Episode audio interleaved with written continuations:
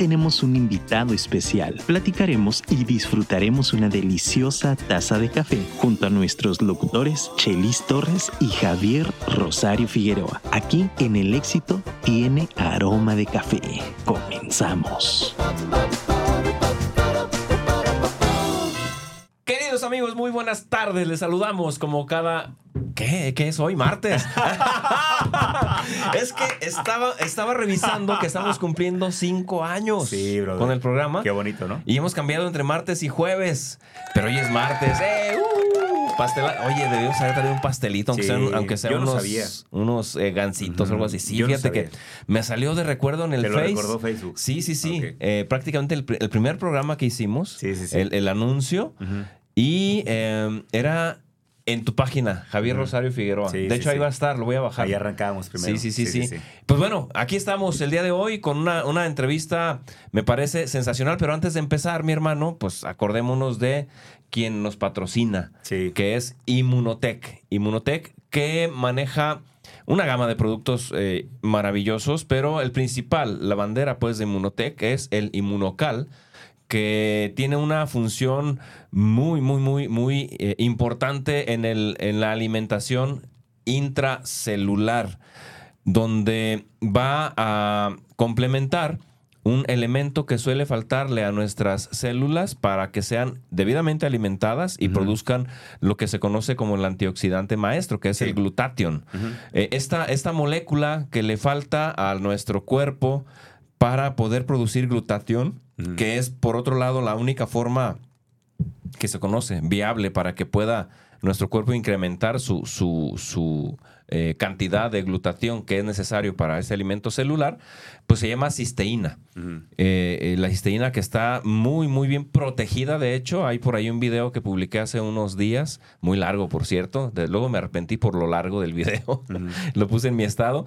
Pero, pero que es muy aleccionador acerca del cómo es que está elaborado este producto para que eh, surta eh, verdadero efecto la cisteína sin el riesgo de que se desintegre a la hora que la vas consumiendo en tu organismo por aquello de los ácidos gástricos y eso, y pueda llegar a su destino, que termina siendo el, eh, pues la, base, la base de, las, de nuestras células, ¿no? La, que recibe este alimento y que por lo tanto, de acuerdo al criterio de nuestro cerebro, que es el que decide dónde hay una bronquilla por ahí, pues la envía donde lo necesita, como sucede con todo nuestro organismo con el sistema inmune, ¿no? Por ejemplo. Entonces, eso hace en esencia el inmunocal el mejor antioxidante que consumirás en tu vida, es un eslogan, que además patrocina a grandes atletas, patrocina al Inter de Miami de Messi, sí, claro. y patrocina al América, mi hermano. Por supuesto, que hoy juega el América, ¿eh? Hoy juega, hoy, juega. Ojalá, y le, ojalá le vaya bien. Gracias, hermano. Pues aquí estamos, mi hermano. Sí, mira, fíjate ¿Cómo estás? Que muy contento y muy emocionado por esa entrevista porque la verdad es que yo creo que la persona que ya están viendo en pantalla, quienes están viendo el video y los que están por el podcast, quiero platicarles que la persona que está hoy con nosotros es una, una persona que yo particularmente admiro mucho, la quiero mucho. La verdad es que tanto ella como su esposo han sido muy cercanos en, en, pues, los últimos años de mi vida, han sido presencia constante y yo siempre creo que el momento actual que vivo en gran medida se debe a ese tipo de asociaciones que haces, ¿no? Con personas como ellos. Sí. Me gustaría que tuviera ella un poquito más de exposición. Ahora van a ver por qué, ahora van a escuchar por qué, porque siento que es una mujer que puede aportarnos mucho. Sin embargo, siento que a lo mejor ella ha decidido mantener como un perfil bajo. Ahora nos contará, ¿no? Pero yo percibo eso. A mí me encantaría que ella tuviera un podcast, que ella tuviera videos diarios o cada semana, porque siento que tiene muchísimo que aportar. Te voy a nada más, voy a, voy a platicar nada más un poquito de todo lo que ella ha hecho, ¿eh? Primero, mira, ella es eh, psicóloga. Ella ha trabajado como terapeuta de lenguaje y terapeuta visual por más de 14 años y es muy joven. sí, sí, sí. Seguro se han de preguntar qué empezó a los 5. Pues sí, yo creo que sí, ¿no? Sí, sí, sí. Tiene un máster en psicoanálisis. Lleva práctica con niños y con adultos. Es, por supuesto, que es el, digamos que es lo que yo más aplaudo, lo que yo más celebro. Es fundadora y directora de Ameyali. Que es un concepto desde mi perspectiva, único en la ciudad. ¿eh? No, no conozco otro, otro igual. Ahorita, ahorita ya nos explicará ella. Sí, ya nos contará ella, pero yo, por ejemplo, a Meyali a mí me parece un lugar que es esperanzador. Sí. Porque, híjole, tantos niños que de pronto, a lo mejor porque pues no sabes qué tiene, ¿no? A lo mejor tú no sabes que el niño no aprende bien en la escuela porque no oye o porque no ve y ya lo diagnosticas como un niño especial. Sí. Y, sin, sin, mayor preámbulo lo puedes mandar a una escuela especial cuando lo que el niño tenía era un problema para escuchar o un problema para ver o qué sé yo, ¿no? Entonces es esperanzadora Meyali porque eh, ayudan a muchos niños y eso a mí, híjole, y además tienen una híjole, no, no sé si decirlo, pero pues lo voy a decir. La verdad es que ellos ayudan mucho. Sí. Hay personas que a lo mejor no tienen como estas condiciones y ellos ayudan. Ayudan, buscan la manera, buscan el cómo sí. Y esa parte a mí me, encanta, ¿no? Eh, Ameyal es un centro que se dedica a atender el desempeño escolar a través de la terapia de lenguaje, visual y lateralidad. Ella ha practicado capacitaciones para equipos psicopedagógicos dentro y fuera de las escuelas, también talleres que son relacionados con habilidades visuales y de lenguaje para otros profesionales. Es muy bueno porque de pronto hay profesionales que cuando saben no lo quieren enseñar. ¿Por qué? Porque es mi, como mi ventaja competitiva. Entonces, si yo te lo enseño, ya va a estar igual que yo. Y ella no tiene empacho en hacerlo. Exacto. Ha, ha, llevado a cabo talleres de temas diversos de la infancia para padres de familia. Dirige un programa de asesorías para padres para, eh, para la intervención en el lenguaje en el DIF de Zacoalco sacó algo de Torres. Entonces, eh, por platicar algunas cosas de las que ella ha hecho, la verdad es que a pesar de que tiene un currículum buenísimo, creo yo que su calidad humana sigue siendo su principal virtud. Sí. La, clase de persona que es sigue siendo mucho más grande que su de por sí abultado currículum. Sí, sí, y por eso yo estoy muy contento. Sé que hoy vamos a aprender muchísimo. Le digo doctora de cariño porque el doctor pues es el doctor. y también le decimos de cariño. ambos son doctores. Así es. Y este y para nosotros, ¿no? A mí me gusta mucho como el colombiano a la persona que él respeta y que siente que tiene conocimientos más allá de lo que él comprende, le llaman doctores. Entonces, ellos, a doctores son todos, yo creo que también la doctora es doctora, ¿no? Oye, entre paréntesis, a, propósito del colombiano, se me hace un idioma muy bonito. Habla muy bonito. Ah, un, idioma, muy bonito. Va a venir un parcero acá, ¿eh? Ya, ah, ahorita, acabamos de platico. Pero bueno, ya, sin mayor preámbulo, nos callamos para que hable ella. Sí, La doctora Clarita, Vázquez. Bienvenida. Bueno, se llama Clara Vázquez, pero le decimos Clarita. Sí, Todo el mundo le pues. decimos Clarita. No sé si le guste o no, ahora nos platicará, ¿no? Pero, mira, es que pues también ve la, estampa de niña, pues. ¿Cómo, le puedes decir diferente? Inspira, ¿no? Sí, sí. Muy bien, pues empecemos entonces. A ver.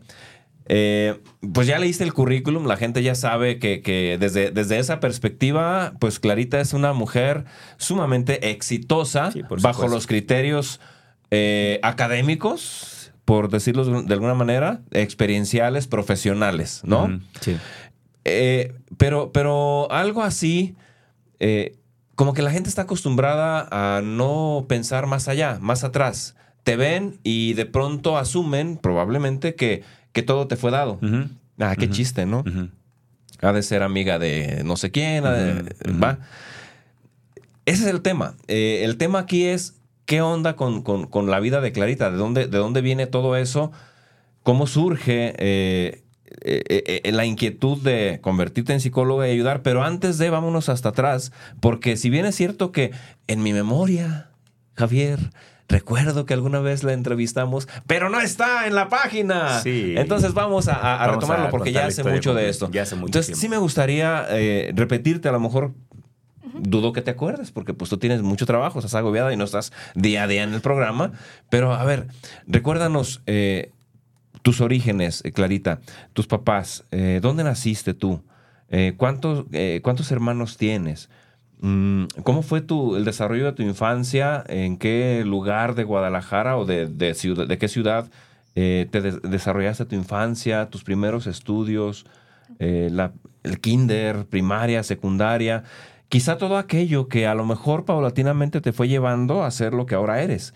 No sé si es lo que querías desde niña, pero independientemente de, valdría la pena que dentro de ese, de ese, de, esa charla que tú nos hagas el favor de compartirnos, nos indiques eh, eso. O sea, eh, si, si ya venías como con esa idea, si terminaste siendo lo que querías o pensabas en algo diferente cuando eras niña. Bien. ¿Cuántas preguntas? Muchas, porque queremos que tú hables y nosotros eh, escucharte así con la boca abierta. Sí. Venga, doctora. Muchas gracias. Bueno, mm, primero, buenas tardes. Muchas gracias por la invitación. Me siento muy contenta y muy halagada por tan lindas palabras. y comprometida eh, en serio al tema de compartir, porque vaya que este año me han hecho saber cómo a veces tú supones que compartes y das y te das cuenta que en realidad siempre lo hace uno en menor medida de lo que lo debería de hacer. Yo creo que todas las personas tenemos mucho que compartir y si compartiéramos en su justa medida todos, seríamos otro mundo definitivamente. Entonces, lo tomo en serio el comentario. Y por otro lado, el tema de quién soy yo, de dónde vengo, bueno, eh, yo ya, eh, por si alguien tenía duda, tengo 35 años, ya no estoy tan chiquita. No, no se notan, en serio, ¿eh? Lo digo en serio. Yo, sinceramente, te digo, doctora, cualquier persona que te vea por primera vez pensará que tienes menos de 30. Sí. Sí, sí, sí. Fácil. Sí, ha sido una ventaja y una desventaja. ¿Por qué ventaja? Ventaja porque eh, cuando trabajas con los niños puedes em, transmitir también, digo, no es eh, exclusivo, pero me ha permitido como generar esa confianza. Una desventaja porque de repente también al mismo tiempo, como te ven, a veces... Los papás no te eh, la creen. Pueden no tomarte en serio. Pueden no tomarte en serio, aunque Ah, también ya cuando hablas, pues se dan cuenta Saben, de... ¿no? saben Sí, sí. de quién Saben es. que sabes. Y bueno, este sí, el tema del bajo perfil sí es algo que he cuidado mucho, pero igualmente este año me han hecho saber que ya que estuvo bueno del bajo perfil. Que necesitamos más de la doctora Clarita, sí, claro. Sí, este, y bueno, em, yo nací en Tecomán, Colima. Un primero de diciembre, eh, ya hace 35 años. Y bueno, yo ahí estuve viviendo los primeros tres años. Yo ahí no tengo tantos recuerdos, todos muy bonitos, pero bueno, eh, estuvimos muy corto tiempo ahí. Mi papá, eh, bueno, aún viven. Tengo la fortuna de que mis papás todavía vivan. Eh, mi papá es nació aquí en Guadalajara, pero fue registrado en, en Cihuatlán. Entonces él es de Cihuatlán por registro. Y mi mamá, ella eh, también es de Tecomán. Y bueno, yo también nací en Tecomán. Tengo eh, tres, dos hermanos. Mi hermana mayor, ella es médico. eh, y vive actualmente en Manzanillo. Y bueno, mi hermano el menor, que actualmente me acompaña en Ameyali, que me colabora. Y este, él es ingeniero en sistemas. Ujú. Y bueno, somos los tres hijos. Ujú. Dije tres porque mi mamá perdió un pequeño, a un bebé antes de nacer. Ujú. Y yo digo que todos tienen un lugar en la vida, ¿no? Entonces él también tuvo su, su lugar. Entonces, eh, bueno, vengo de ahí de, de Tecomán, estuve ahí viviendo tres años y después de eso, por el trabajo de mi papá, que él, él es ingeniero agrónomo, eh, trabajaba en un banco, de lo cambian a Manzanillo, nos vamos a vivir a Manzanillo. Y nosotros ahí tengo recuerdos muy gratos por el tema de que vivíamos em, muy cerca a una calle de la playa. O sea, estaba Mm, nuestra casa, la, ave- Padrísimo. la avenida Ajá, y la ajá, playa. Y la playa. O sea, así. Órale. ¿Compartes algo así Sí, tú, sí, sí, sí, sí, también? más o menos. Por Sí, el tema de playa, ¿Cuánto padrísimo. tiempo estuviste ahí, doctora? Estuve ahí de los 3 a los 9 años. Ok, ah, fue un, un- un buen periodo. Seis años maravillosos. La verdad, eh, Iniciaste la primaria y todo. sí, eh, para mí, yo creo que para mí son, te puedo decir que de los años más abundantes, más afortunados. A veces tienes, vives ciertas crisis que la verdad yo ni me di cuenta ni nada, porque con un sol tan bonito, con una arena tan bonita. Mi mamá siempre, siempre, eh, yo tengo muy claro, las, a hoy ya de grande puedo entender muchas cosas y sé que, digo, si me está escuchando le mando un gran abrazo por todo y mi papá también por el esfuerzo. Mi mamá siempre nos hizo sentir que no nos hacía falta algo, Que todo estaba bien. que todo estaba bien, ¿no? Entonces, este, la verdad es que a ve- nos llevaba a veces a la escuela o de regreso por la playa, por la, caminando por la orilla de la playa. Entonces, tengo muchos esos recuerdos. Incluso a veces cuando no me siento tan bien o cuando quiero ir a un lugar donde me siento cómoda y cierro los ojos, Es me playa. transporto a La ese playa. lugar y me siento. Ajá, es tu lugar seguro. es ok, mi lugar seguro. Entonces, bueno, yo siempre Buenísimo. presumo y eh, Tecomán y Manzanillo, ambos para mí son lugares Tienen un lugar especial ahí en tu corazón. muy bellos, sí, este y bueno, después de eso nos venimos a vivir aquí a Guadalajara. Una experiencia muy particular interesante, eh, porque estábamos acostumbrados allá a vivir con las puertas abiertas, con el ujú, pásele, con el te comparto de lo que tengo, como de, con, no sé, es otro lenguaje, es otra cultura, son otros Como ambientes. más pueblo, ¿no? Sí, totalmente. Sí, me dicen, ay, eres de un rancho. Sí, sí, soy de un rancho. No tengo empacho en decirlo. este... Que de alguna manera yo siento que todos somos de un rancho. Pues claro. Que, éramos, que éramos o no. Pues sí, ya después llegamos a una ciudad. Yo, nací en Guadalajara, producto de papás que se vinieron casados del rancho. Entonces, pues vengo del rancho. Vienes del rancho, sí, sí, sí. Sí, sí, sí. Entonces, eh, bueno, llegando aquí, pues eh, nosotros pues es diferente, todo es diferente, ¿no? Una de ellas llegamos a, vivir a un lugar mucho más pequeño, este, entonces, y con las puertas cerradas. Y con el ruido de afuera, o sea, en lugar de escuchar la playa y escuchar la vibración del... Ok, porque aquí se mueve el suelo. Sí, acá se mueve, pero de qué, qué está pasando. se va a caer todo. Este, y luego el año que nosotros llegamos, llegamos en el 97, me parece. Ese año nevó. Nosotros llegamos en verano. Ah, ya recuerdo. ya estaba casado. A mí no me tocó eso, ¿eh? pero me han platicado pues que fue un evento sin precedentes aquí sí, en Guadalajara. Sí, sí, sí, sí. Recuerdo, yo lo recuerdo bien porque Lina estuvo muy mal de la garganta. Por el frío, este, supongo. Sí, sí, sí, sí.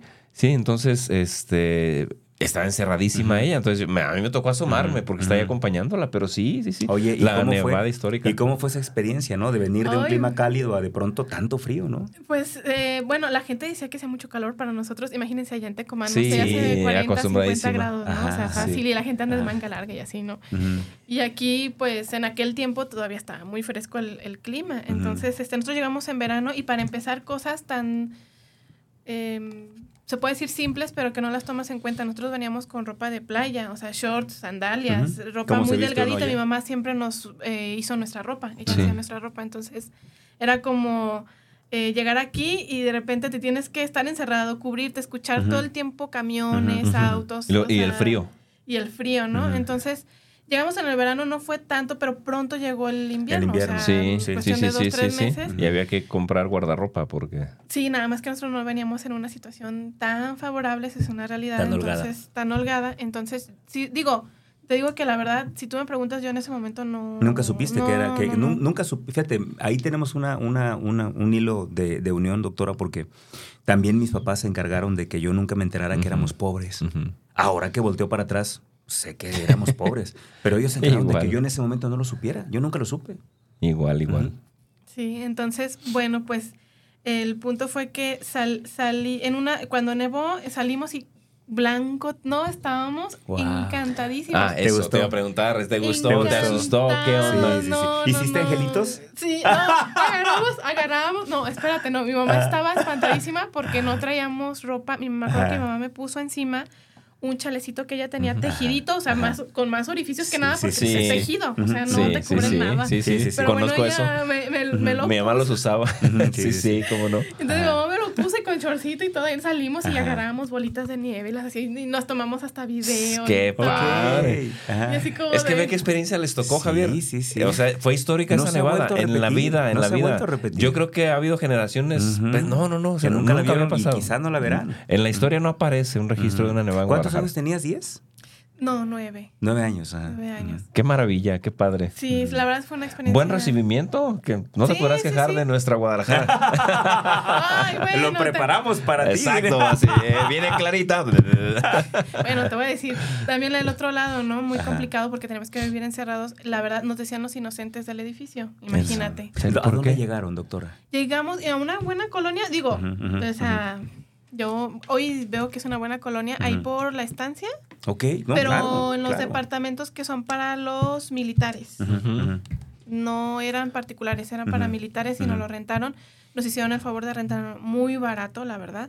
Este, porque no teníamos así como la super economía, pero un hermano de mi papá, un tío, le consiguió, de esas veces que consigues. Con amigos y tal. Sí, y entonces era un departamento, pero no era una... Y más me sorprende, no era una colonia, pues una colonia medianita, porque sé que la estancia ahorita tiene casas muy bonitas, pero en aquel tiempo eran departamentos de personas... Sencillos.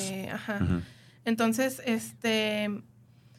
Sí, a veces, por ejemplo, le pedían cosas a mi mamá de materiales o así y ya. Este, no volvían a aparecer o así. o sea, y que dices, ¿qué onda con la gente? Porque es así la gente aquí, ¿no? Es así la gente? Sí, sí, sí, sí. Eh, o el tema, bueno, muchos temas que yo con el tiempo dije, ¿qué onda con la gente de aquí? Sí, me, a mí sí, con el tiempo me costó trabajo acostumbrarme a la forma de pensar de las personas de aquí, la forma en la que viven, cómo tienes que vivir, o sea, sí me costó trabajo hasta que entendí y dije, a ver, tienes dos opciones, ¿te adaptas? O la otra que te dan, ¿verdad? Entonces... o te aclimatas o te aclimatas. Ajá, entonces dije, pues me aclimato, ¿verdad? bueno, ya estoy aquí. Sí, digo, la verdad siempre, eh, algo que reconozco en mí es que siempre, a pesar de que estaba pequeña, tenía un nivel de conciencia, no digo que de un adulto, pero tampoco como la de un niño de mi edad. Entonces había cosas que siempre tenía muchos discursos internos como de qué está pasando, por qué sucede esto. y, vaya, em, eh, yo creo que esa fue la época más difícil cuando llegamos a ese departamento. Ahí tuvimos mucha situación económica, alimenticia, ahí mucho, hubo muchas situaciones, pero bueno, también mucho aprendizaje. ¿Te faltó de comer alguna vez? Para decirlo con sus letras, pues. Mm, no, siempre hubo algo que comer. Eh, si me dices si alguna vez me quedé con hambre, sí. Esa, esa es más bien la pregunta. Ok, o sea, de que no alcanzaba el alimento. Pues lo que pasa es que se juntan muchas cosas. Una era el tema económico, otro el tema de comunicación, otro el tema de eh, cuando aprendes a vivir eh, guardando silencio. Mm. Cuando sabes que tienes que guardar silencio o cuando pues pasan situaciones, o sea, son, y digo, lo, lo digo no por en son ni de queja, yo estoy muy agradecida porque sé que hicieron todos, todo el gran esfuerzo, pero, o sea, decirte que no tuve hambre, no, sí, sí tuve, sí tuve hambre, pero también, este, mm, aprendí, y también son cosas que en su momento no las entendí, yo hoy las entiendo de grandes, o sea, yo, por ejemplo, cuando fui a terapia, ahí yo aprendí a distinguir cuándo tengo hambre y cuándo no. Ok. Porque mm, parece como, ay, pues obvio, te suena el estómago y tienes hambre. No, no es obvio, no es obvio. Entonces, son cosas como así que pudiéramos enlistar muchas cosas, pero no quiero decir que lo sufrí, porque no lo sufrí. No, o si lo sufrí fue muy, hoy ya con un entendimiento muy distinto y que también me ha servido a mí mucho de lección porque ahora yo tengo familia.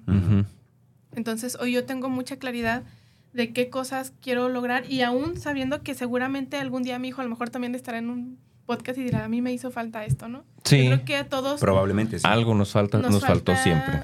Entonces, eh, bueno... Porque así es la vida. O sea, y, parece cliché, pero es la verdad, así es. Sorry. No, y que también es mucho gracias a eso que yo desde siempre aprendí a buscar las cosas por mi cuenta. Sí, claro. Entonces, la verdad, a mí, eh, por un lado, me apoyaban, no siempre, muchas veces no dije, me hace falta para esto, porque también veía, ¿no? Y no era la única.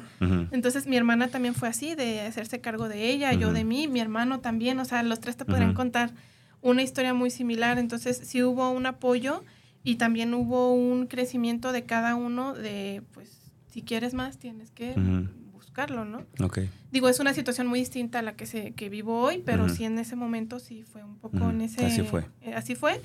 Pero bueno, ya cuando entro a la universidad, eh, entro, mi papá me ayuda con una parte y aparte estoy becada, toda la, no entré a la UDG. este, y eso me permitió... ¿En cuál estudiaste? En Enriquez de León. Ok, la UNED. ¿Y desde un principio tú elegiste psicología? Eh, sí. ¿Por qué decidiste por psicología, te acuerdas? Eh, eh, fue un área que me... Mi mamá estudiaba homeopatía en aquel tiempo y digo, no fue la única razón, pero fue la que como que me ayudó como a terminar de definir. Mi mamá estudiaba de, homeopatía y a ella le daban un libro que se llama... Ay, ya se me olvidó el nombre, pero es como la dinámica, como psicodinamia, algo de psicodinamia, que hablaba como el tema de las emociones. Mm. Y al mismo tiempo, una vecina del edificio este, estaba estudiando psicología y le pidió a mi mamá que si me prestaba para hacer unas pruebas psicométricas y me llamó la atención lo que hacía, más lo que yo leía, eh, que mi mamá a veces agarraba su libro y lo leía. este, y bueno, eh, en un poco como lo que veía en escuela, no sé, son de esas cosas que como que ya traes también, ¿eh? Porque yo era de las que siempre agarraban en la escuela y en todos lados para platicarle sus cosas. ¿Por qué? y digo, a mí me encantaba, pues, o sea, no es como que me molestara, pero después yo, me, yo te digo, muchas cosas he reflexionado ahí de grande, digo, ¿por qué me agarraban a mí de, y siempre, Pero pues igual, igual el diálogo interno con el que jugaste desde que llegaste. es pues, correcto. ya desde ahí, digo, es correcto. Yo ya yo lo vengo así como analizando, ¿no? Sí, sí, no es común. No claro, claro.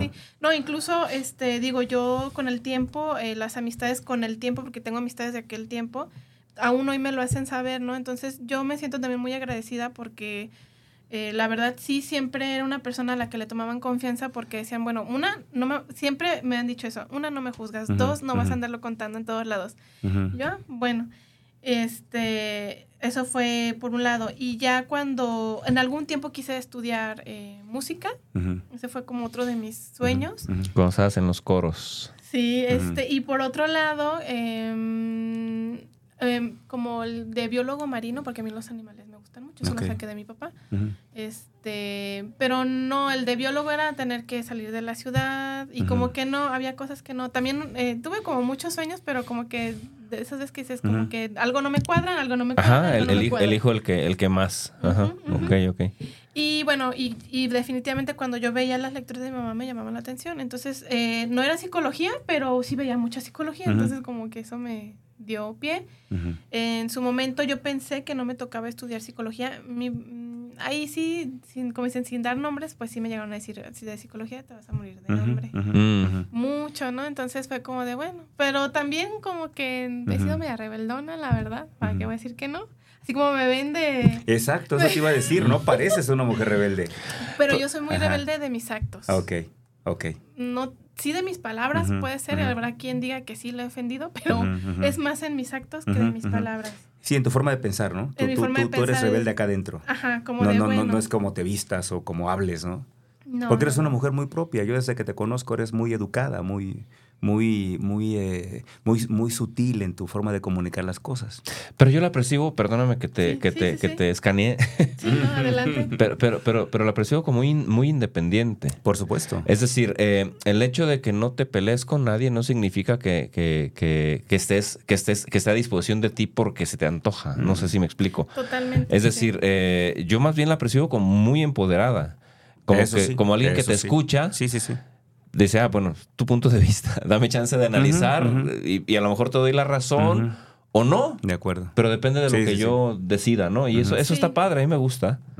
Sí, entonces, pues sí, he sido como mucho de, siempre he tenido mucha claridad. Em, no sé si eso es algo que es, no te puedo explicar si así nací, así me fui formando o qué pasó.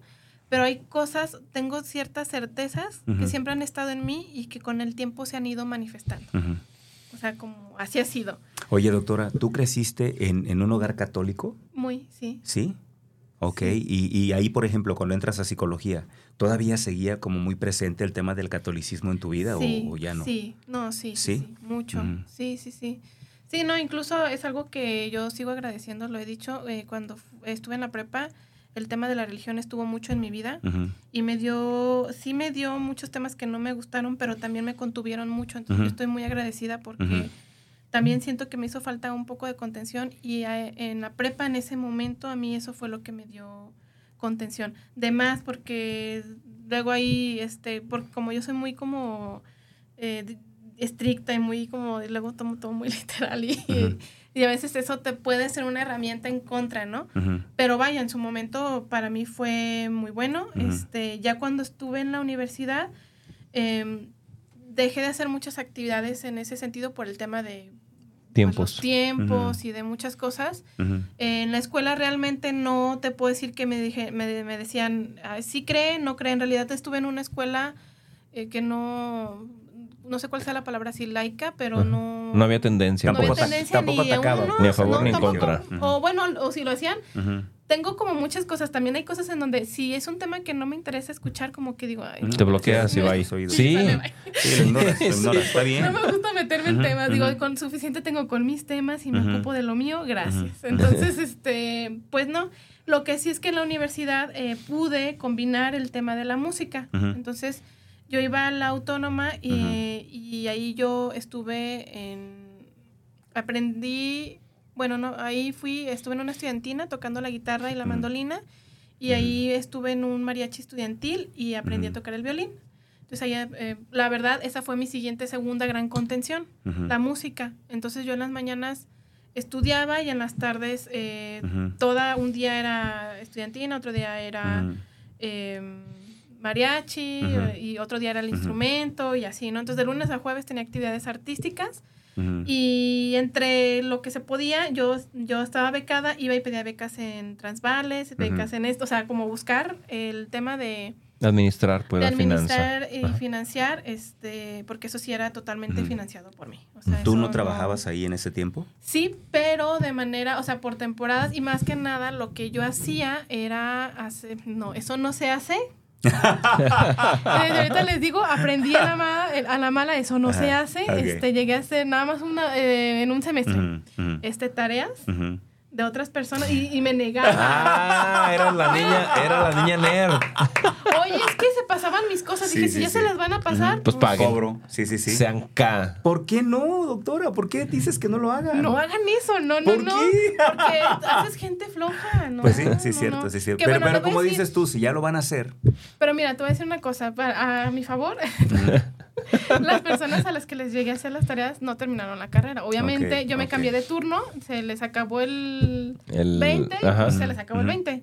Entonces, digo, no fue, no lo hice mucho tiempo, eh, tampoco me gustó tanto, pero sí lo hice porque hubo un tiempo en el que lo que te decía, este, pues a veces había que este costear de alguna costear manera. de alguna manera, ¿no? Entonces, este, porque pues en mi caso no había mucho este tema de ir al doctor o cosas de esas, entonces también me habitué mucho a no estar muy consciente de, estarme revisando. De, preferentemente no enfermarte. Sí, si me haces el favor. Si me haces el favor nos, pasaba pues, digo, los, que pasamos ese tipo de carencias también, pues era, el remedio era tu cáscara de plátano caliente para, la, garganta, no, no inventes. Pero nunca fuiste enfermiza tú.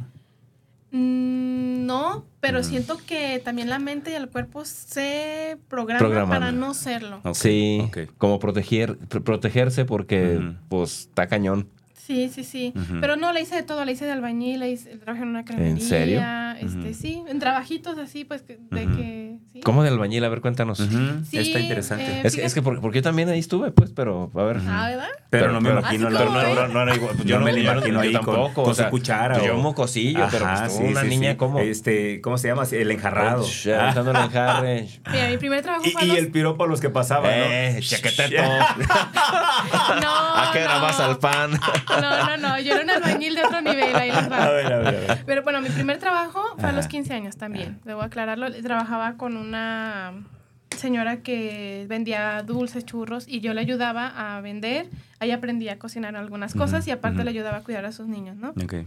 Después trabajé en una tienda. El tema de la albañilería fue porque unas personas maravillosas también que eran en ex religiosas, este, tenían su casa y tenían que hacer arreglos y pues eh, me pidieron ayuda y era literal para resanar, para me daban el material, me decían cómo y yo era la que se subía a los techos y hacía mm.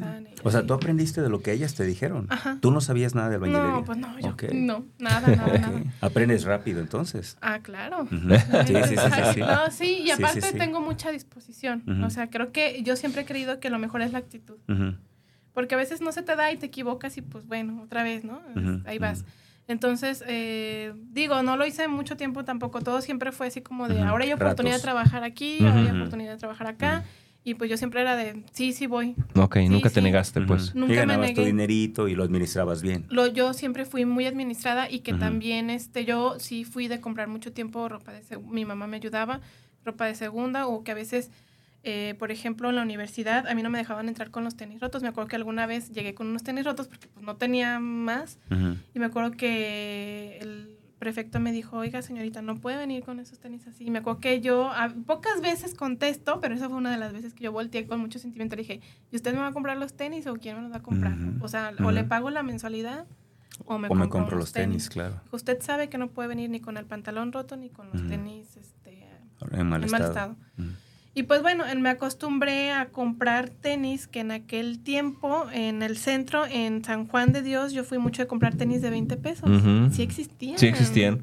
De hecho, creo que todavía hay. Digo, no de 20 pesos, pero muy, muy, muy económicos. Sí, pero aún así, de, en aquel tiempo, unos tenis de 20 pesos te cosían el pie. O sea, sí, terminaban con ampollas. Cañón, sí, sí, sí. sí pero bueno, cada... Y también me duraban menos tiempo, pero en cuanto se vean rotitos, pues otros, ¿no? pero... Y entonces ahí cambiaba muy seguido. Estrenaba seguido. Estrenaba seguido, pero bueno, o sea, la verdad es que así lo hice. Así era, así era, Algunas veces, para algunos era así, para otros, como nuestro caso, era recibir la ropa del hermano mayor. Digo, estrenar alguna vez, ni sueñes, ¿no? Entonces, eh, digo, te entiendo por esa parte, así que vergüenza, ¿por qué, no? no, no, a mí no, al contrario, te digo, todas Todo esas orgullo, cosas, todas esas cosas, este pues no, no me, no me dan, al contrario, y aparte no era la única, o sea, todos mis compañeros que estaban en la escuela, o sea, yo era de las más, en todo caso, de las más este, afortunadas económicamente hablando, porque mis compañeros no nada más tenían que sostener solos sus escuelas, sin becas, sino que ellos sí tenían que trabajar para llevar dinero a sus casas. Por eso es que no estaban en la UDG, sino estaban ahí. Entonces, este, digo, la verdad, a mí me iba de lujo. Considerando la historia de los demás. Sí, sí, porque yo podía ir a, estudiar música, yo podía. Entonces, la verdad, yo no. Ya cuando ves, por eso a veces te sientes tan afortunado de que pues hay otras situaciones que yo también admiro mucho a mis compañeros. Entonces, ellos fueron los que me enseñaron, ah, mira, aquí hay. Entonces, a veces nos íbamos al centro todos. Y entre todos nos comprábamos y nos comprábamos algo para comer entre todos. Sí, sí, sí, sí, Qué chido, ¿no? La verdad, yo no lo sufrí. o sea, sí, está bien. Sí, Oye, sí, doctora, eh, ahí en tu tiempo donde estabas en el mariachi, ¿ahí conoces al doctor Figueroa? Así es. Ok, ¿cómo lo conociste? Cuéntanos. Bien chistoso. A ver. Eso sí es chistoso. Cuando yo estaba en la prepa, ya estaba en una estudiantina. este, y bueno, una de las que pertenecían a la estudiantina estudiaban en la Universidad Autónoma de Guadalajara. Entonces eh, se cierra la. Bueno, en ese momento se cierra el ciclo de estar ahí. Y bueno, estuvimos un año, yo estuve. Bueno, estuvimos ahí con el grupo por nuestra cuenta de la estudiantina. Y esta chica nos había invitado, oigan, en la autónoma están buscando una estudiantina, nosotros ya estamos, ¿qué tal? Y eran dos hermanas, son, son dos hermanas. Este, y bueno, al, por las áreas del destino, nos fuimos todos para allá. Y ahí yo conozco a Alejandro y yo todavía no entraba o estaba entrando a la carrera apenas. Y yo ahí lo conocí. Este, yo en ese tiempo, ay, no me acuerdo si no me acuerdo. Pero bueno, ahí lo conocí. Este. ¿Cómo fue, ¿Cómo fue que lo viste por primera vez?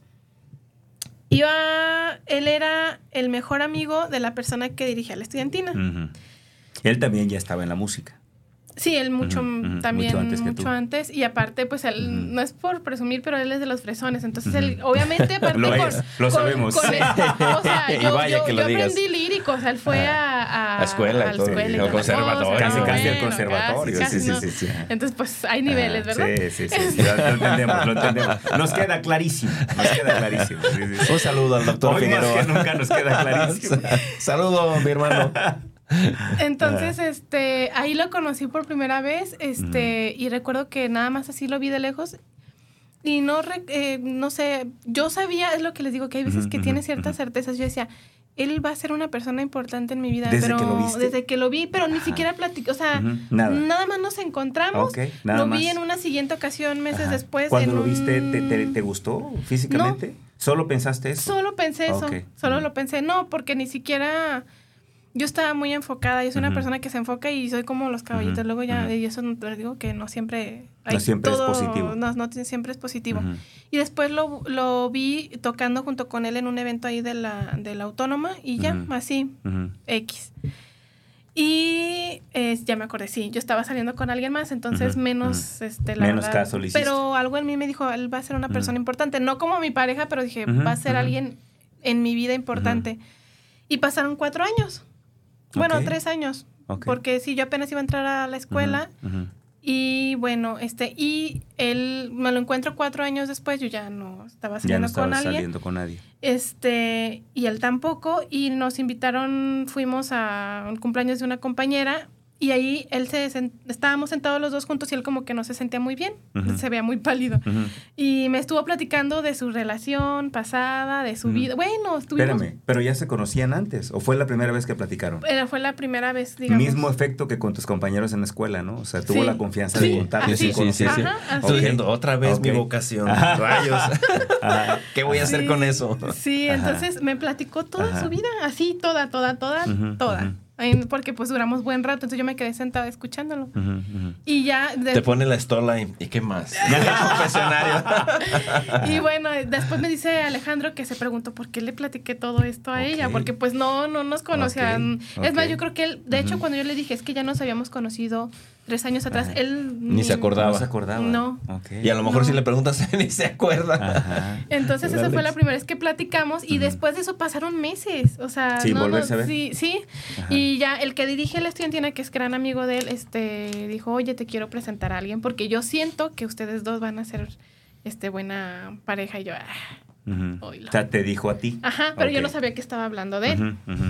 Y bueno, y al parecer le dijo lo mismo, no sé. Y... ¿Pero por qué te presentó? ¿El doctor le dijo, preséntamela a ella? No, no, no, no. A él, le nació. A él le nació. Órale. Tiene vocación de Celestino. Sí, sí, sí. digo que estuvo bien chistoso. Es que los puntos se unen, como dice Steve Jobs. Los sí, puntos sí, se sí, unen. sí, sí, sí, Y entonces, bueno, un día él, él empieza, este, llega un ensayo por él, porque él, este amigo es ciego. Entonces él a veces le daba, ah, le llamaba este... Chepe. Chepe. Saludos. No lo conozco. Sí, sí, Deberíamos invitarlo. acuérdate que el doctor Figueroa estaba en un trío. Sí, lo Y era Arturo Michel, Chepe y él. Pero yo no sabía que Chepe no, conoces a Chepe. No, lo ah, conozco. Deberíamos invitarlo un día. Eh, sí, sí, sí, no, no sé si tenga el contacto ustedes, pero sí, estaría, sería genial. Es un genio, ¿eh? Porque no ve, pero es un genio. No, lo, hace lo, intuyo, cosas, lo intuyo es un para, genio, para... Es un genio. Ya no sé si siga, algunas, hace muchos años yo lo veía cantando en, en el centro. Ah, no sé si ahí exactamente. Afuera de, ¿te acuerdas que estaba un Sambors en la esquina de, de 6 de septiembre y, Avenida Juárez? Sí, sí. ahí hace muchos años lo vi cantando ahí. Oh, ya, ya, ya. es muy bueno, es muy talentoso. Y bueno, también para eso. Este, Entonces, eh, me acuerdo que en alguna ocasión fue como de, ah, mira, él es el que te quería presentar, pídele su número para que vayan al cine o algo así. Porque una amiga estaba, vamos al cine con los del mariachi. Y, ay, pero nosotros queremos ir solos. Y yo, ah, bueno, está bien. Y entonces Chepe dice, ándale, tú invítala a ella. y, y, Alejandro dice, ah, bueno, sí, está bien. Pásame tu número, pero muy X. X y yo, ah, sí, porque a mí también la Así verdad. Así como es el propio, el doctor. El doctor, sí. y a mí también, la verdad, no creas que a mí no me llamaba la atención. es una realidad. Porque digo, no es secreto lo acabo de decir, no es secreto. Pero no es como que. Ya sé lo que vas a decir. dilo, dilo, dilo, dilo. Pero, es algo que él mismo ha dicho. Él mismo lo ha dicho en algún momento. Pues es que yo lo veía como, ah, mi nueva amiga, o sea... Es, que el doctor, ah, más, más antes que hoy, se veía como un poco afeminado. Ah, ya, ya, ya, ya, ya. Sí, sí, sí. No era el más varonil que tú te pudieras imaginar. Ahora que lo dices de, que lo conocí, sí, sí, sí. Claro, claro. Sí, claro. Ya, eh, pronto supe que eran novios. Entonces dije, ah, bueno. bueno, cuando yo lo conocí, ah, bueno. Era más. Era más. Era más, sí, sí, sí, Entonces, este, bueno, me invitó a salir y entonces, bueno, me dijo, dame tu número. Ah, sí. Y eso fue un viernes, pero no quedamos en nada. Y el domingo veo que me habla por teléfono. Yo tenía un telefonito todavía, pues en aquel tiempo, en el cacahuatito. Y, así como que lo vi hasta dos veces y dije, ¿me está marcando él? ¿De veras? Y yo, y le contesté y me dice, ¿qué estás haciendo? Y yo, pues, me acuerdo que me echa carrilla porque yo no supe qué contestar. Le dije, pues aquí viendo la pared. Demasiado honesta. pues sí, es que dije, pues aquí viendo la pared. Y se quedó que me dice, ah, bueno, ¿qué onda? ¿Vamos al cine? Y yo, ah, sí, si quieres vamos al cine. Y ya llegó, me dijo, oye, pero, y me mandó un mensaje, nada más que no es nada este formal, ¿eh? No te vayas a venir toda vestida como. Yo sí de no me conoce. me pensaba ir así en chanclas. Sí, sí, sí. sí. Dice, y ya le dije, ¿por qué? ¿Tú cómo vas a venir vestido? No, pues dije, no sé. Esa este parte yo no la conozco de ti. Tú, o sea, tú y el doctor son iguales en su. O sea, si, si yo les digo, vénganse cómodos, ¿se vienen cómodos? Sí. ¿Sí? Ok. Sí, sí, sí. Está padrísimo eso. Pero Alejandro ya se ha relajado más. En aquel tiempo, para él cómodo, o sea, es cómodo fresa, pues. sí, sí, sí. Con estilo, con estilo, con estilo. Y bueno, total que me dijo, no, yo me voy a ir con unas chanclas. Y entonces yo me lo imaginé con unas chanclas, o sea, no sé, como... Entonces lo voy viendo llegar, ah, porque le dije, ah, pues nos vemos en tal punto. No, yo voy por ti. Y yo acostumbrada de, no, yo llego. Yo llego. Yo llego. y no, antes de decirle que sí, le hice así, no, sí traigo. no, había tarjetas, pero monedero. sí me alcanza. Yo llego. Está bueno. sí, después me dijo, bueno, pues con quién sales que no vienen por ti. Yo, que no te tienen atención, ¿no? Sí, sí, sí. Entonces llegó y pues llegó en un Chevy, ¿no? Pero para mí en ese tiempo fue como de, ay, llegó en un Chevy. Sea, güey, o sea. Sí, sí, claro. Y llegó con unos lentes negros, así una camisita trucutru un pantalón. Y dije, no que nos íbamos a ir cómodos. Tirando rostro el doctor. Sí, sí, sí, claro. Bueno, pero él dice que iba relajado. Él dice que sí. O sea, bueno. Dije, ah, bueno, pues vamos. Vimos. Yo creo que desde ahí ya estaba declarando su intención. Ah, no sé. Yo creo que sí. Yo creo que sí. ¿Quién sabe? Sí, pues cómo no. Sí, sí, sí. Pero yo todavía en ese momento, la verdad, yo no, nada. Tú seguías pensando que podían ser muy buenos amigos. Sí, sí, sí, sí. Tu confidente, así sí, sí, como, sí. Sí, sí, sí. Mantenerlo en la free zone, dicen hoy, ¿o cómo? Pues no, más bien como, pues digo, lo voy a decir como eh, el amigo gay que todos tenemos, ¿no? Que es muy, muy no, bueno. No, incluso yo lo sentí como un confort porque yo poco tiempo antes eh, perdí una relación de amistad con un amigo muy querido que fue mi amigo muchos años y que fue como perder un hermano para mí. Entonces, ¿Por qué lo perdiste? Por Situaciones. Situaciones, o sea, sigue vivo, está vivito y coleando, pero se perdió esa relación y, fue, fue muy doloroso. Entonces, cuando yo lo vi a él, dije, ah, mira. Acá llegó el reemplazo, por así decir. sí, sí, sí, sí, Este, entonces, em, pues ya em, fuimos al cine y en esa ocasión él eligió la película y vimos, porque yo era como de tú elige y yo voy a pagar a todos modos lo mío. O sea, yo siempre era como muy así. Tú lo tuyo, independiente. Sí, sí, sí yo siempre tenía esta idea de que, mm, que nadie te diga qué hacer, pero no, en, no en mala onda, no de... No, pero que no te condicionen. Sí, no, y sobre todo por esta parte de que de verdad así fui transmitida como de, o sea... De mm, educación, de familia. Sí, como de... No, no sé. Así te formaste. No pues. dependas de nadie. Sí, entonces, este, bueno, entonces él pagó el cine y yo hasta me entre que estaba molesta. ¿verdad? Sí, sí, sí, sí, sí, la verdad. Creo que no, sí, sí. Y bueno. Y él este todo un caballero, Javier. La verdad, sí. Entonces vimos, creo que se llamaba La del Gran Torino y en eso que Alejandro. Gran Torino. Muy buena Gran película, ¿cómo no? Y Alejandro lloró. Sí, claro. Sí, sí. Pero yo no, o sea, yo sí volteé y dije, ¿por qué, ¿Qué le pasa a este, no? Y dije, ay, qué Oye, confirmaste, dijiste sí. sí. sí es, Tiene que venir el doctor a aclararnos eso aquí en el programa, ¿eh? es que ya lo ha comentado, o sea, él no tiene empacho en decirlo. Yo ¿no? sé, yo sé, dice, yo no, yo la verdad es que o sea, yo he parecido todo el tiempo, ¿no? Sí, sí, sí. No, y bueno, después de eso, este, estuvimos, al, eh, íbamos a algunos eventos juntos. O sea, a partir de eso, algunos eventos, pero la verdad es que no, yo no, no lo tenía en el radar. No terminabas de verte ahí, pues. Sí, ¿no? Y este, y una amiga me decía, es, también me decía, es gay, ¿verdad? Yo, eh, yo, creo que sí. Pero aparte ya se, si se le insinuaba, yo decía, amiga, pero si es gay, ¿por qué te le insinuaba?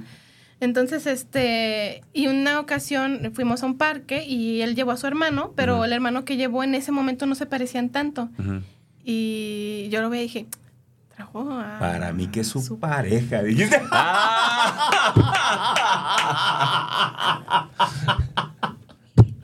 verdad sí, la verdad sí.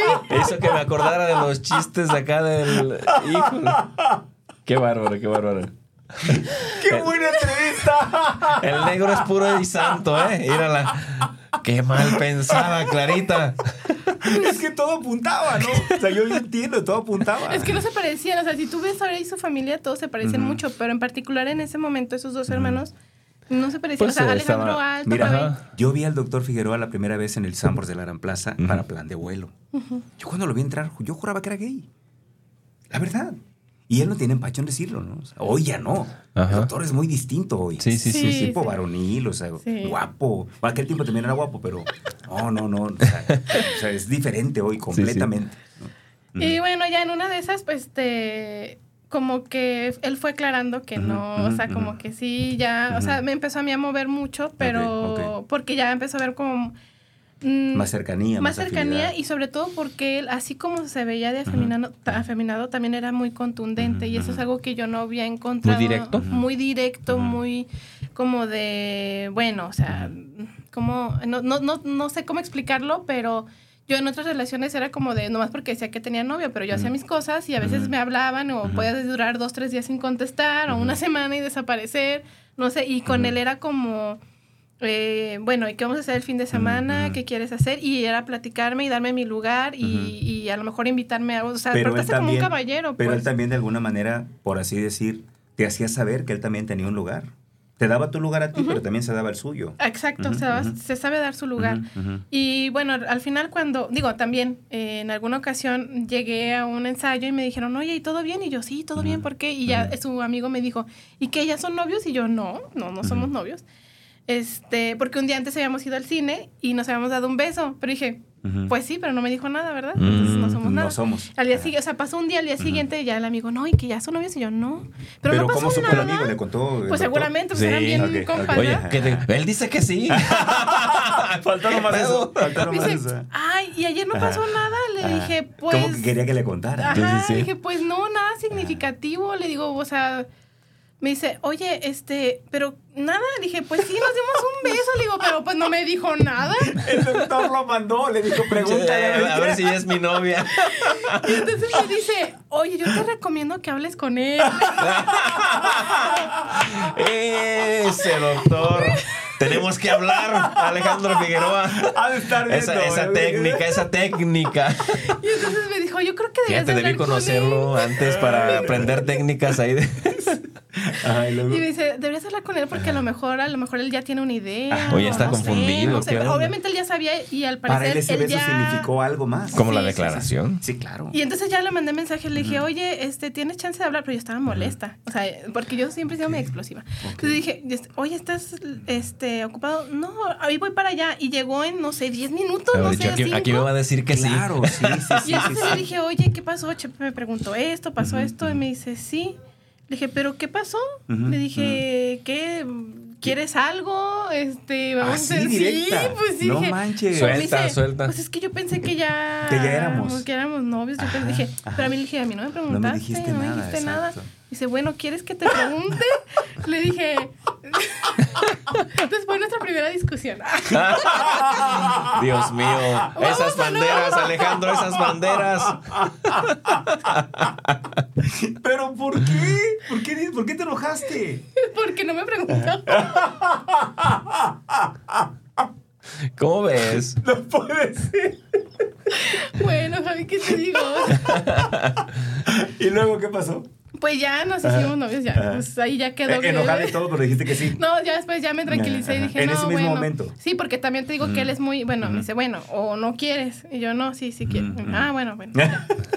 y ya me llevó, después de ese entonces ya me llevó a mi casa, ya me llevó a mi casa. Más formalidad. ya, más formalidad. Ah, entonces ya, todo bien. Y con él, la verdad, aprendí mucho a él me apoyó también mucho a, aprender a vivir de otra manera también. O sea, por ejemplo, a mí se me hacía extraño que fuera por mí. Y yo así de, no, yo puedo andar en camión. Y me decía, sí, a las 2, 3 de la tarde, a las 10 de la noche ya no. Y yo, ay, ¿qué tiene, no? O sea, cositas como de ese estilo. Este a raíz de que yo empiezo a andar con él, sí perdí muchas amistades. Nunca había yo perdido amistades por andar en una relación. Aún yo y me pregunto, digo, pues, ¿qué onda? Pero, a ¿Te ver. has preguntado por qué? Exacto, era, la, pregunta. Em, bueno, la verdad, yo hoy siento que al final, la, yo siempre he creído, no son amistades, entonces porque yo tengo amistades que a veces no concuerdo con lo que piensan o con las personas con las que están, pero yo respeto. Oye, pero ¿alguna vez te, dijeron ellas, tú les preguntaste, oye, ¿por qué ya no, por qué ya no nos vemos? ¿Por qué ya no nos frecuentamos? ¿Alguna vez platicaste con esas personas que se fueron de tu vida? No, porque fíjate que... ¿O te dijeron por qué se iban? ¿O simplemente se mm, empezaron a alejar? Se empezaron a alejar y yo la verdad sí me sentí un tanto lastimada porque yo siempre he sido muy entregada a mis amistades, siempre. Y pero también cuando ya, ya se acabó la amistad también digo, no, o sea, no tampoco quiero estar como... Como insistiendo. Insistiendo y ser no hay que estar No hay que estar donde no... Ajá. Y fíjate lo que son las cosas. Más de las que realmente han sido amistades en su momento mm, me han buscado después de muchos años y me han pedido disculpas o me han comentado o así, pero, pero digo, ahí está, esos son los que valen la pena. Y ya, y no tienen ni por qué pedir, digo, ¿qué fue en los comentarios en su momento? Fue como de pensé que te iba a perder como amiga o pensé que ya no íbamos, o como amigo, porque yo soy muy así de, ¿qué necesitas? Soy muy servicial, pues, entonces, de alguna manera sí, cuando yo empiezo a andar, también me conocieron en otras relaciones en donde, ah, pues sí, lo, sí es mi novio, pero ya, allá, o sea, no figuraban, digamos, y con él sí era mi novio, pues, o sea, sí era una relación en serio, o sea, sí iba por mí o íbamos a comer juntos o ya hacíamos planes juntos, entonces a veces siempre o lo llevaba o ya no iba con ellos porque iba a otro lugar con él o así, entonces, este, y como yo siempre trabajaba mucho, o sea, yo de lunes a domingo tenía actividades, entonces, eh, pues el poco tiempo que tenía lo aprovechaba con Alejandro, entonces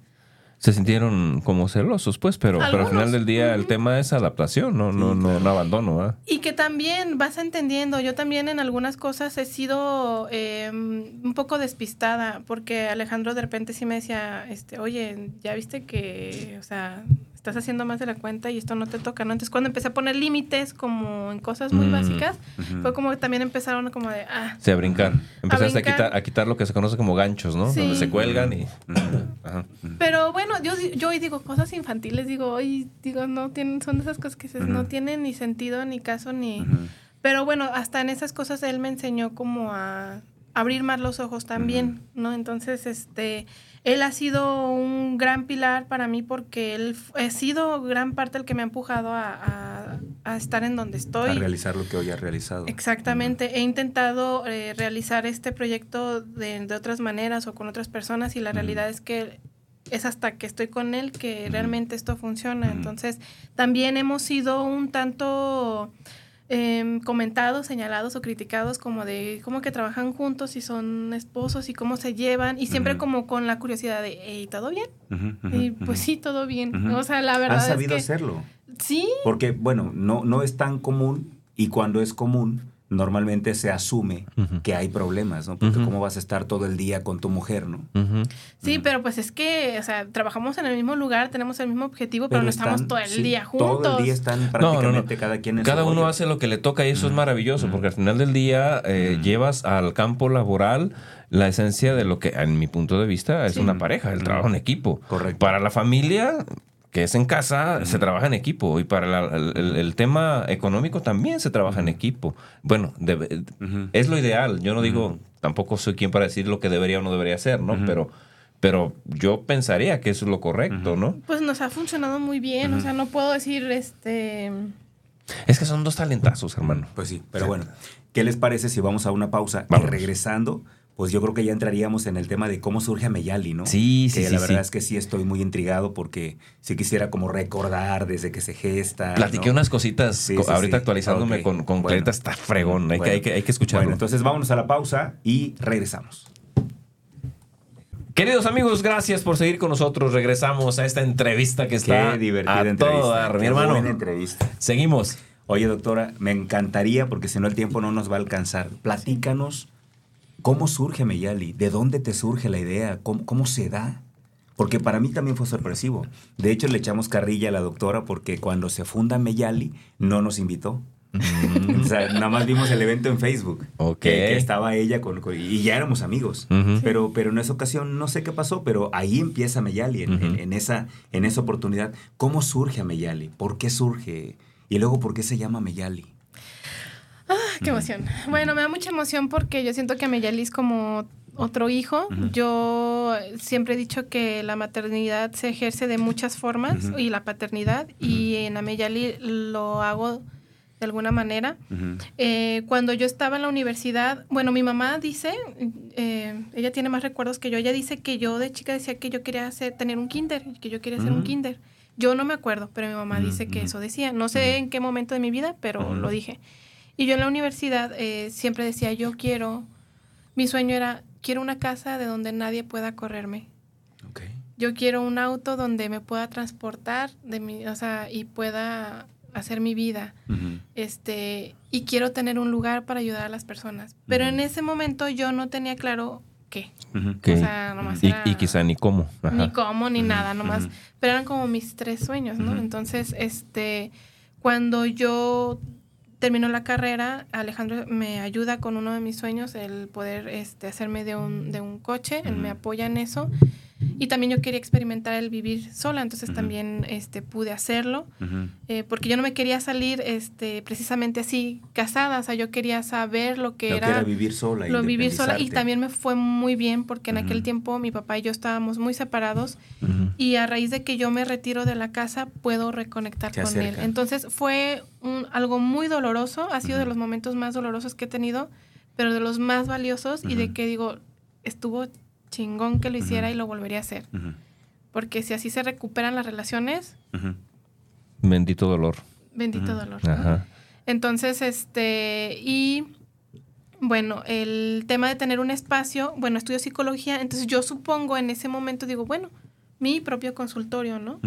Pero yo nunca me vi como yo sola en un lugar, o sea, siempre fue como de, sí empiezo yo, pero quiero algo más. Que haya más gente. Que haya más personas. Pero en ese tiempo, la verdad, eh, pues entre que no tenía yo la formación, tampoco tenía la economía, en aquel tiempo yo le pedí a mi papá que me prestara, él tenía una casa que es en la que actualmente vivo, este, pero en aquel tiempo estaba rentada y le decía, o no recuerdo, pero tenía una casita y yo le decía, oye, para poner yo mi lugar y mi papá era como de, no, pues primero fórmate, agarra experiencia y luego ya. Este, y bueno, pasó el tiempo y Alejandro siempre fue como un apoyo para mí. Yo trabajé en un centro para personas con parálisis cerebral infantil y al mismo tiempo empecé a trabajar con un médico foniatra eh, en el área del lenguaje y estuve como aprendiz un tiempo en un área de terapia visual. Estando... Tres, tres, áreas. Sí, no, yo todo el tiempo, o sea, yo trabajaba de 8 a 8 de lunes a viernes, los sábados mediodía y los domingos también. O sea, yo la verdad trabajaba, yo siempre fui muy trabajadora. Este, pero gracias a eso. Oye, ¿por qué te fuiste a esas áreas? Sabiendo tantos campos donde pudiste haberte enfocado, ¿por qué te enfocas ahí en esos tres campos? Por ejemplo, eh, qué buena pregunta. Yo siempre pensé, por lo que leía con mi mamá en sus libros, que yo iba a trabajar y que me habían hecho pruebas psicométricas, yo siempre pensé que iba a, dedicarme a la clínica y yo no sé, yo nunca supe nada de psicoanálisis, pero el libro que llevaba era lo más parecido al psicoanálisis y yo decía, y voy a ser psicoanalista.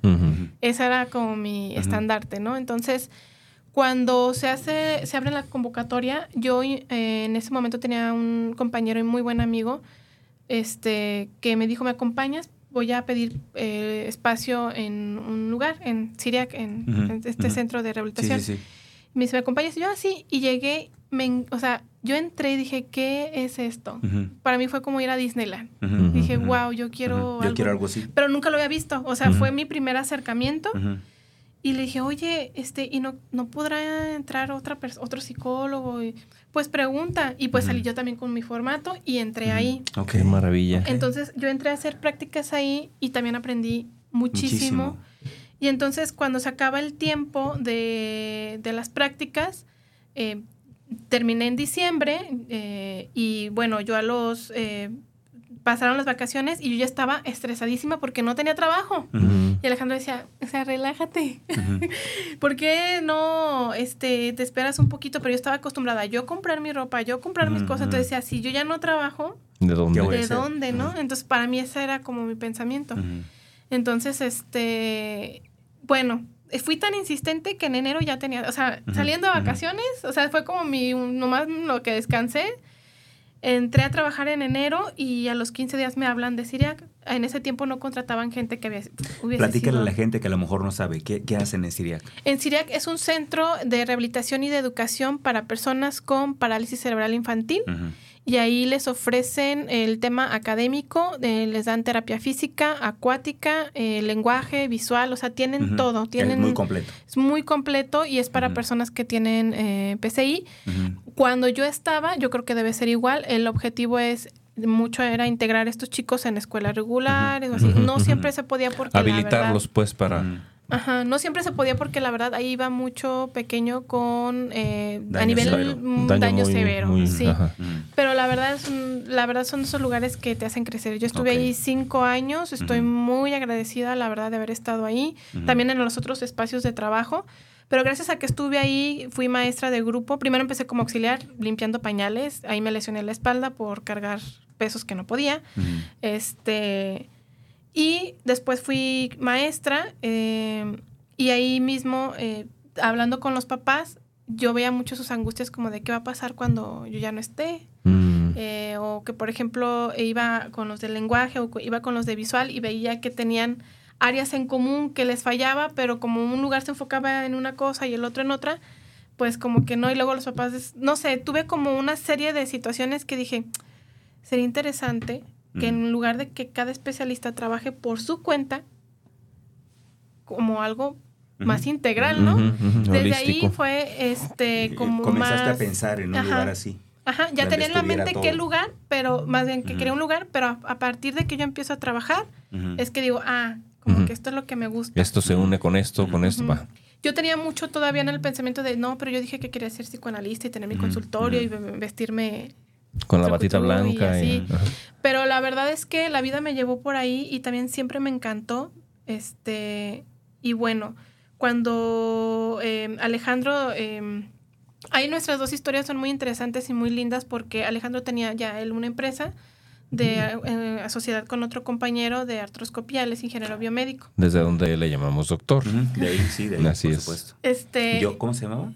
Jointfix. Jointfix. Jointfix, sí. Este, y bueno, la verdad es que yo empiezo con mi consulta, o sea, me salgo de estos lugares y empiezo mi consulta, pero cuando yo me voy de los lugares me voy sin un contacto y sin un paciente. Yo dije, yo voy a empezar desde cero, yo no me voy a llevar a nadie y yo no... Eso es ética profesional. Y de hecho, vaya que me pidieron mi teléfono y yo, no, las personas que se van a quedar son las adecuadas, adelante, y me salí sin un solo contacto. Cero, cero. O sea, la verdad. Y aparte que así como me ven hoy de bajo perfil, en aquel tiempo era más bajo más perfil. bajo perfil. Entonces yo no tenía contacto de ningún eh, doctor, de ningún especial, nada. No tenía, o sea, de verdad no tenía ni dinero, ni contactos, ni pacientes. No tenía nada. Pero tenías una idea. Pero tenía una idea. Era lo único que tenía, la idea.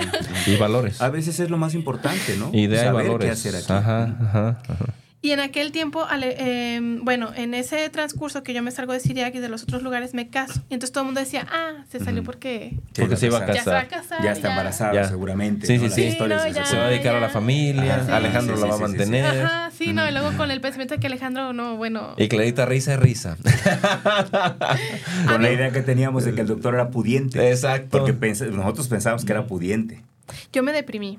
El primer año que estuve casada con Alex, yo estuve muy deprimida, no por el tema de casarme, sino porque yo acostumbrada desde lunes a domingo a estar en todos lados y de repente nada. Para mí fue... Sí. Y más porque yo dije, pongo mi consultorio. Ujú. Ajá, mija, ¿y quién te va a hablar? Si no tienes, o sea, en aquel tiempo no me acuerdo si el Facebook, pero pues no tenía contacto con nadie, no salía con nadie, no hablaba con nadie, entonces era como de, ahora sí. ¿Y qué sigue? La verdad sí me deprimí. Sí, el primer año fue de, o sea, sí anduve mal. Este, empecé un proceso terapéutico, un análisis, iba dos veces por semana. No la pasé bien, este, según yo quería intentar ayudarle a Alex, pero la verdad lo que hacía Alex no me movía en nada, no me gustaba nada. Yo decía, híjole. Y había gente que me decía, pues la tienes fácil, como de, pues ya, o sea, yo, no, o sea, no puedo estar encerrada en una casa todo el día. Y bueno, para acabarla, este, porque sí tiene mucho que ver con Ameyali, yo me embarazo, me embarazo a los ocho meses o nueve meses de que me caso. Pero yo para ese tiempo tenía unos temas de salud que no me permitían ser mamá. Entonces yo, nada que ver que estuviera embarazada. Ujú. Me embarazo y me deprimo, una porque no sabía cómo iba a venir mi bebé, porque Ujú. me dijeron, no va a venir bien Ujú. por las condiciones. Y luego yo no trabajaba, no trabajaba y la situación en la empresa donde estaba Alejandro ya estaba empezando a decaer. Entonces todas las cosas se juntaron y dije, ¿y ahora qué vamos a hacer? Yo embarazada, sin trabajo, sin contactos. Y para acabarla, este, pierdo a mi bebé a los Sí. cinco meses. Sí, sí, sí. Entonces, este, para mí fue difícil.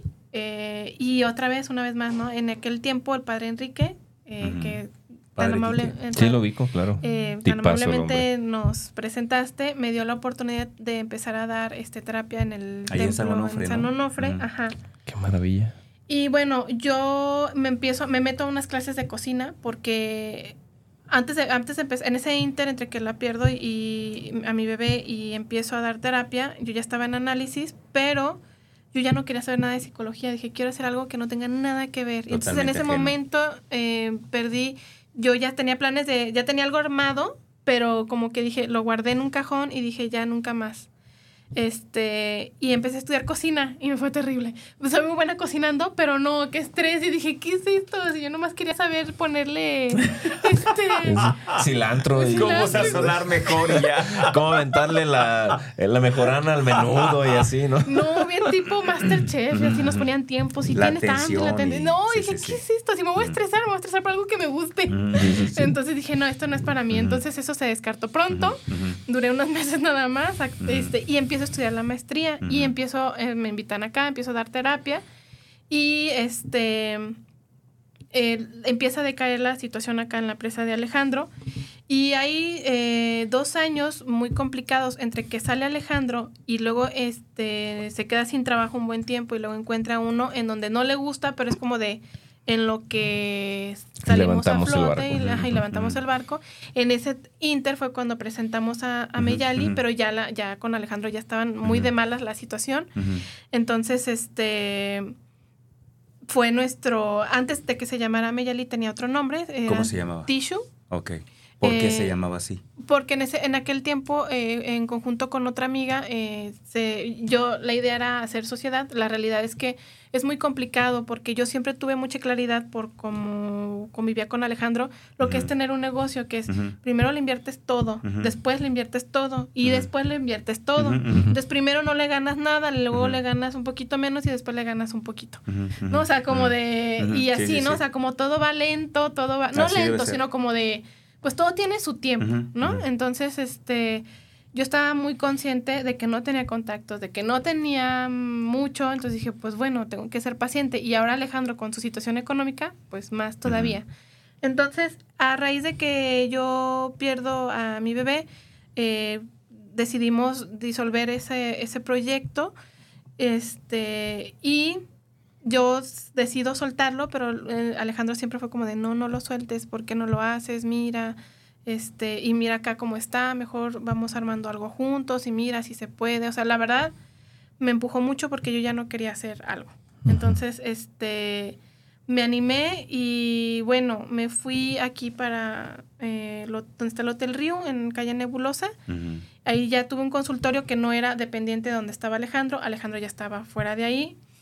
Y este, pues bueno, decido, armo algo rápido, digo, se va a llamar Ameyali. Digo rápido porque ya tenía toda una formación con el otro proyecto y entonces reinvento y hago todo de cero y nuevo. ¿Qué significa Ameyali? Ameyali significa canto del mar. Ok. Y eso me representa mucho por mis orígenes. Tu origen, claro. sí, sí, sí. sí en algún momento me sugirieron que cambiara el nombre, la mm. verdad no pude. El logotipo original era, este. era justamente como unas olas, ¿no? Algo así. Como unas olas, pero más que después me dijeron que parecía clínica de espermas, entonces dije, bueno. sí es cierto. dije, creo que lo tengo que cambiar. Oye, ¿y el logotipo actual qué representa?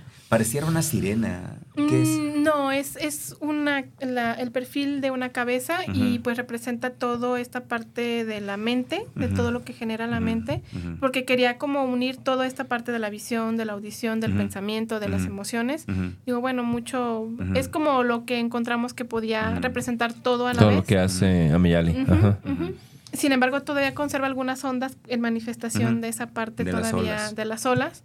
este, y bueno, en una especialidad que estaba haciendo, hay una compañera que se llama Melali o algo, tenía un nombre muy parecido. Y entonces lo busqué en internet y no lo encontraba. Y me aparece Meyali y veo el significado y dije, ah, este, este, es, este es, este es. Entonces, este, por eso es que se llama Meyali. Y bueno, estábamos allá y nada más era yo y un paciente.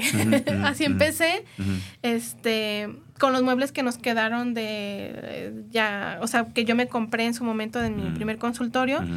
Y bueno, ahí empieza la, eh, ya como tal, ya habíamos hecho el anuncio de Meyali, pero ya había pasado un año y pues no se había movido prácticamente nada. Entonces ya eh, en ese tiempo eh, invito a una amiga a colaborar conmigo, pero ya no como socia, sino como alguien que colabora. Este, y bueno, la, ahí me dicen cuánto tiempo también. Sí, sí, sí. este, lo que hacíamos es que entraba una, un paciente con mi compañera y yo me salía del consultorio. Y luego entraba yo y se salía ella y yo y así estábamos, ¿verdad? Uno y uno. Y entonces em, en menos de un año me, em, un tío me le hablo, le digo, oye, ¿tienes eh, algún lugar que me puedas este, rentar? Que, dijo, acabo de desocupar un lugar porque, lo aclaro, no me lo prestó, me lo rentó, pero eh, me hizo un gran, gran porque de repente me dicen, ah, pues seguramente él te... Te echó la mano. Sí me la echó, porque la verdad me... Pues. sí. ¿Es el lugar donde están ahora? Sí. Porque el lugar no es de él, o sea, es de, una familia. Entonces, obviamente me tenía que, cobrar, pero me hizo la man, me echó la manota a que fuera menor el costo, a que me esperaran a pagar una parte. O sea, no, la verdad... Súper apoyo. Un gran apoyo, o sea, muchísimo. Entonces, eh, la verdad, cuando en comparación ahorita el lugar no nos queda pequeño, pero en aquel tiempo yo dije, ¿Qué voy a hacer? ¿Cómo, ¿Cómo, lo lleno? ¿Cómo lo lleno? Alejandro, ¿segura? Y yo, sí. Sí, sí porque... y ahorita está, está, ¿ya viste? Ahora se ve, es pequeño. Ahora ya no. Ya, ya, ya, van a tener que buscar otro lugar. Sí, no, fue como de Alejandro, ¿estás segura? Como, y yo, sí, sí, ¿cómo no? Es que si no lo hacemos así, allá, me dice, pero es que primero llenemos allá. Y yo, no, no, no, porque todavía no teníamos lleno allá. La decisión. ¿eh? Le dije, no, es que si no lo hacemos así, nunca va a crecer. Tenemos que obligarnos a que esto se llene. Sí, ¿cómo no? Me da miedo, pero ¿cómo no? Entonces pedimos un préstamo, un arquitecto nos ayudó, él primero hizo el diseño, después le fuimos pagando, o sea, todo lo fuimos así como de, ahora pide de acá. La verdad, en ese tiempo también otra vez regresó esa memoria del tema de la comida y todavía peor, pero peor y mejor, o sea, en el sentido de que ya éramos adultos y dices, ¿cómo es posible? Pero mejor porque decíamos, tía, ¿cómo está hoy? Venimos a acompañarla a comer. Hola, primo, ¿cómo estás? ¿Qué estás comiendo? ok, ok, ok. Los familiares se acordarán, ya sabrán por qué. si no sabían, ya se enteraron. A ver, gracias. ¿Sabes qué? Doctora, lamento mucho. Vamos a tener que. Eh, yo quisiera pedirte, porque a mí sí me gustaría, digo, hasta, hasta el momento, me parece que nos ha quedado claro, claro cómo surge Ameyali, ¿no? Cómo llega Ameyali. Ameyali, lo que hoy es, es, yo sigo diciendo que es un lugar de mucha bendición. Es una maravilla. Tú llegas a ese lugar y tú te cargas de energía. Tú sientes que ahí hay cosas buenas que están pasando. Y eso es una verdadera bendición. Pero tenemos que despedir este programa. Doctora, me gustaría que volvieras. Vamos a buscar una fecha próxima porque quiero que nos cuentes la actualidad de Ameyali. Y lo más importante, que para mí es muy emocionante, ¿no? ¿Para dónde va Ameyali? Que es, ah. es una parte muy emocionante. La verdad es que sí. Tenemos que cerrar. Eh, brother, ¿con qué te quedas de esta entrevista? Pues mira. Aparte eh, de con las, confidencias del doctor Figueroa. no, no, no. Para mí confirma, confirma eh, eh, los lazos de afecto para, para Clarita y para, para Alex. Para el doctor, sí, claro. Me refuerza la calidad de personas que son. me, me, me, generan un ejemplo maravilloso de lo que es luchar y no estar llorando, neta, no estar lloriqueando por lo que pasa en la vida, es la vida. Y hay que, hay que vivirla con, una actitud eh, siempre positiva hacia adelante, sin eh, buscar qué me duele, sino cómo trascender lo que hay para lograr lo que quiero. A mí me, llena mucho eso y te agradezco, Clarita, de veras la entrevista porque es, mucho aprendizaje y lo que viene. Lo que viene está fregoncísimo. Doctora, me gustaría que cerráramos con un mensaje tuyo y con eso cerramos. Creo que has sido una mujer que que desde muy pequeña te diste cuenta de que había algo en tu cabeza, que había una voz ahí, que muchos tardamos muchos años en encontrarla, ¿no? Y tú desde muy chiquita te diste cuenta de que había algo en tu cabeza, que había, que había algo más, que no éramos únicamente cuerpo, que la existencia era mucho más grande. Fuiste creciendo, fuiste adaptándote, fuiste evolucionando, observaste siempre, te observaba siempre. Desde muy pequeña encontraste tu propósito, así lo veo. Y hoy es una manifestación de eso que hace años descubriste. Pasó lo de Mariana, ahora está este, Emiliano. Eh, ¿Cómo podrías resumir en un mensaje final esta parte de tu vida? Y con eso cerramos. Yo, esta parte de mi vida, al menos en este momento que vivo, es de muchísima gratitud. Yo tengo mucha gratitud en, mi corazón y, y, es algo que siempre lo he tenido también muy claro. Cuando uno es agradecido ante todo y ante todos, la vida te da más. Entonces hay que saber ser agradecidos. Esperen la segunda parte. Adiós, nos vemos. Gracias.